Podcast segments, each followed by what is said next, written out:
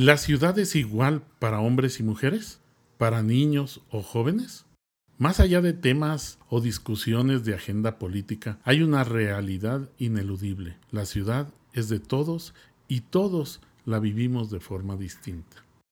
Bienvenidos a Urbanópolis. En esta ocasión queremos platicar sobre el tema la ciudad con perspectiva de género.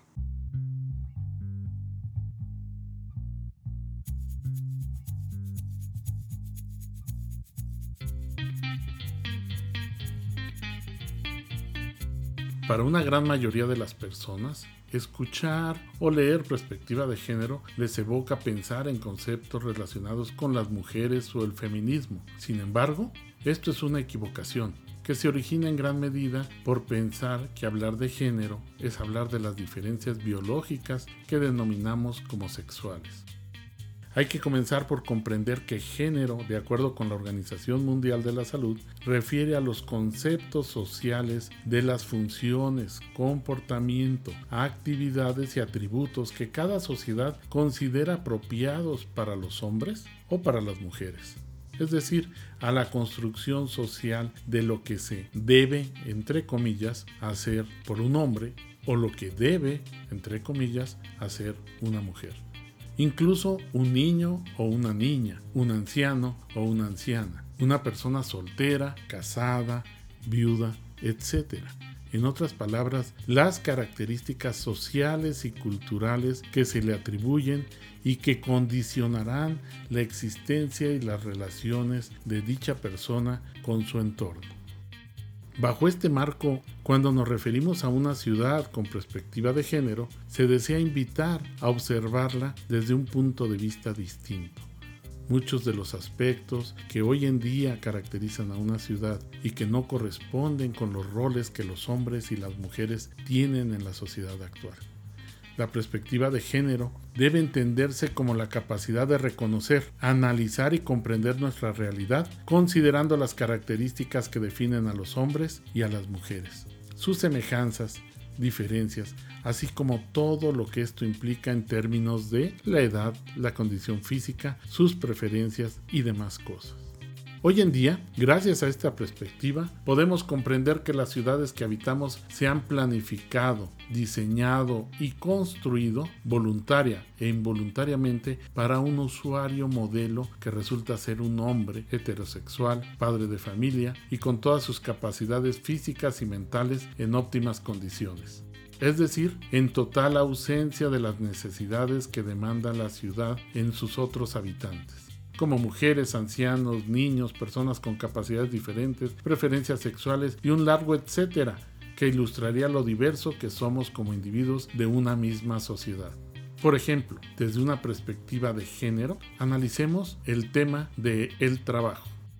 Nuestras ciudades se han diseñado pensando en que el hombre sale de casa y se traslada a un lugar para trabajar que puede ser en una zona industrial, una zona centro o complejos de oficinas generalmente ubicados y diseñados lejos de las zonas habitacionales, lo que la planificación denomina zonificación de usos de suelo. Para las mujeres que se han incorporado a la fuerza laboral, desempeñan su trabajo de forma adicional a las tareas y responsabilidades del hogar, es decir, de ese trabajo no remunerado. Dicha zonificación de usos de suelo condiciona e incluso limita su capacidad laboral, pues busca empleos cercanos al hogar para que en sus traslados sean más eficientes con el tiempo. El traslado al trabajo, la mayoría de las veces para las mujeres, implica otra actividad como llevar al niño a la escuela, comprar alimentos, llevar ropa a la tintorería, visitar a los padres o ancianos o algún enfermo familiar, entre otras muchas actividades. La diferencia anterior conlleva una conceptualización distinta de lo que tradicionalmente se denomina espacio de trabajo pues como se observó en el ejemplo anterior, en el caso de las mujeres, esos espacios son múltiples, muy diversos y demandan cierta cercanía. Muchas mujeres renuncian a la posibilidad de un mejor empleo por no estar próximo a su hogar. En otras palabras, una ciudad planificada desde la perspectiva de género fomentaría la mezcla de usos de suelo en la ciudad para hacer eficientes los recorridos con múltiples propósitos y destinos. Recuerdo el caso de una colaboradora de trabajo que inscribió a su hija en una escuela primaria cercana a la universidad. Aunque ella vivía en el otro extremo de la ciudad, porque para ella era más fácil dejar a su niña en la escuela al tiempo que llegaba a su trabajo e ir por ella, previo a que concluyera su jornada laboral, este es solo un ejemplo de cómo los equipamientos educativos pensados cercanos a las zonas habitacionales no necesariamente responden a las necesidades laborales actuales de las mujeres.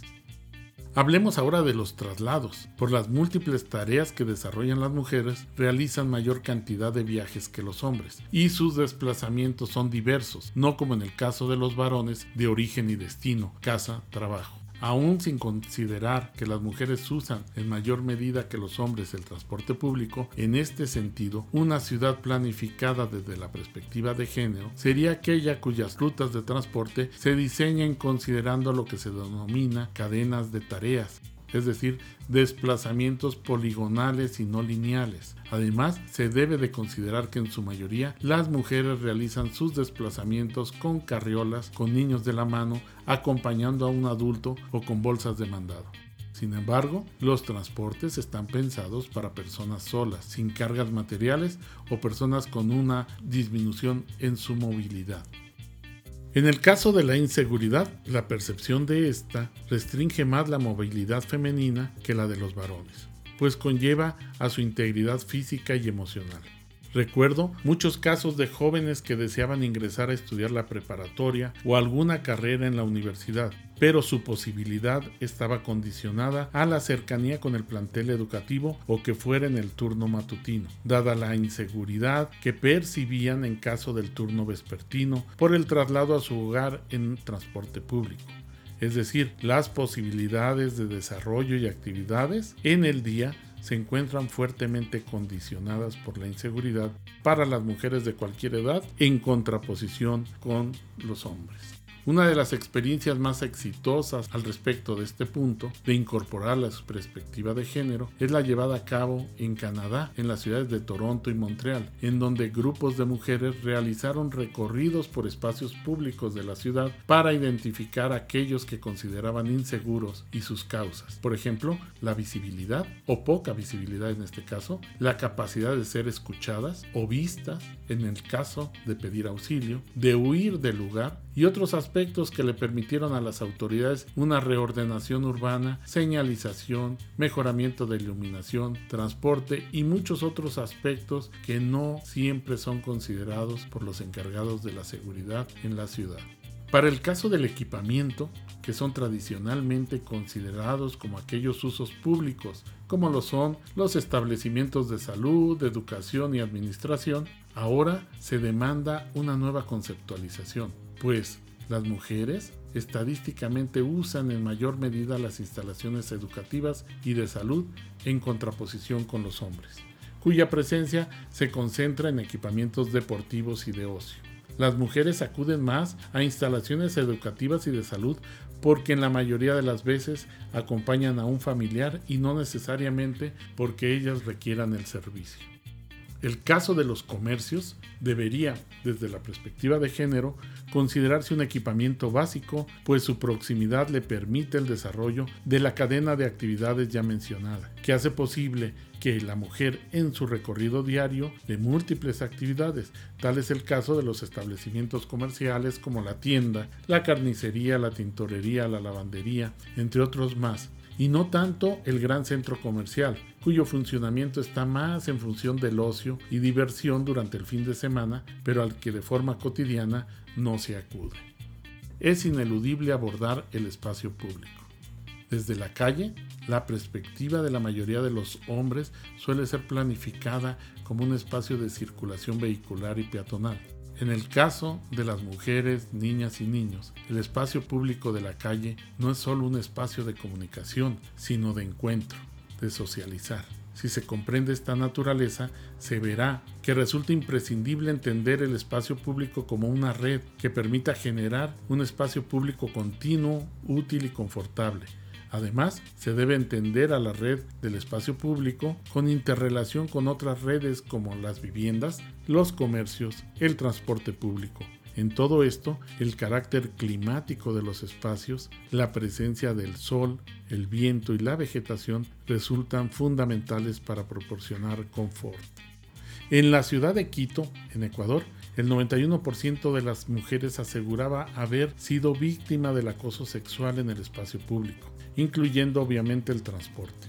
A partir del año 2014 se instrumentó un ambicioso programa en contra del acoso contra mujeres que incluyó desde el rediseño de los paraderos de autobuses para que estos fueran transparentes e hicieran visible cualquier actividad sospechosa desde la perspectiva de las mujeres que esperaban el transporte, un sistema de alerta a través de mensajes de celular para denunciar el acoso en unidades de transporte de forma tal que los demás usuarios del mismo transporte que eran testigos no entraran en conflicto pero participaran en las denuncias.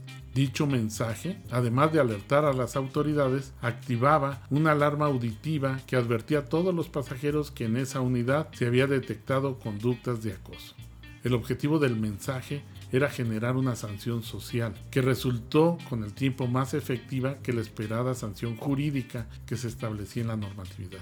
El cambio fue significativo, porque se había normalizado entre la población la tolerancia de acciones de acoso en el transporte público.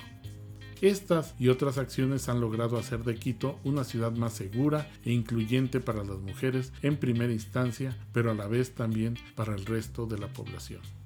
Existe una diferencia radical entre lo que se considera un lugar inseguro debido a la incidencia de delitos reportados y considerar un espacio seguro donde no se experimenta miedo y donde se está tranquilo. Desde la perspectiva de género, deberían prohibirse esas construcciones cuya fachada es una sola barda que propicia calles de alta inseguridad para todo tipo de peatones, más aún para las mujeres y niños. Además, la ausencia de la perspectiva de género en la planificación de la ciudad conlleva a que la incorporación de las mujeres al mercado laboral se vea limitada, pues hay muy poca conciliación entre el ámbito urbano, entre lo laboral y lo familiar situación que ha obligado a un descenso en la natalidad la incorporación de los abuelos como un apoyo fundamental para el cuidado de los hijos ante la demanda de horarios laborales y las distancias que implican el traslado al trabajo. En la actualidad hemos provocado como sociedad que las mujeres consideren que son responsables de su seguridad. Si usted lo duda, imagine que una mujer de cualquier edad le comenta que llegará tarde a casa, sea su hermana, su esposa o una hija. Inmediatamente le proporcionaría una serie de consejos referentes a la mejor ruta a seguir, por dónde caminar, qué sitios evitar, que se mantenga alerta de la gente que encuentra en el camino, que lleve su teléfono celular a la mano, que oculte sus pertenencias, que procure hacerse acompañar de una amistad y muchas otras más. Todo esto es una clara evidencia de que el camino a recorrer no es igual para un hombre que para una mujer o para un niño. Nuestro objetivo como sociedad debe ser que las mujeres no consideren que son las únicas responsables de su seguridad personal. La seguridad en la ciudad debe llegar a ser la expresión de una sociedad de respeto mutuo. La perspectiva de género aplicada al urbanismo significa poner en igualdad de condiciones las exigencias derivadas del mundo productivo y las derivadas del mundo reproductivo, es decir, las necesidades cotidianas de atención a las personas. Los dos mundos tienen que situarse en el mismo nivel de importancia en las decisiones para evitar ampliar o mantener las diferencias. Hasta aquí, por esta ocasión, nos despedimos y los invitamos para continuar la próxima semana. Muchísimas gracias por seguir escuchando Urbanópolis.